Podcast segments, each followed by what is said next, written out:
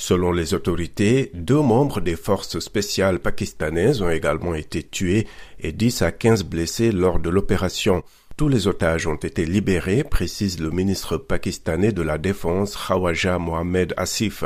Dimanche, plus de 30 membres du groupe Tahrik-i-Taliban Pakistan, TTP, arrêtés pour suspicion de terrorisme, se sont emparés des armes des officiers qui les interrogeaient au poste de police de Banu dans le nord-ouest du Pakistan.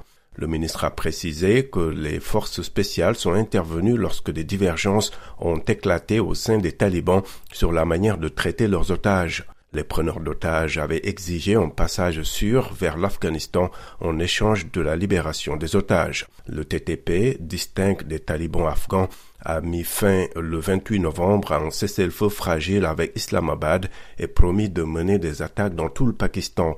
Entre sa création en 2007 et 2014, le TTP a commis de nombreux attentats au Pakistan.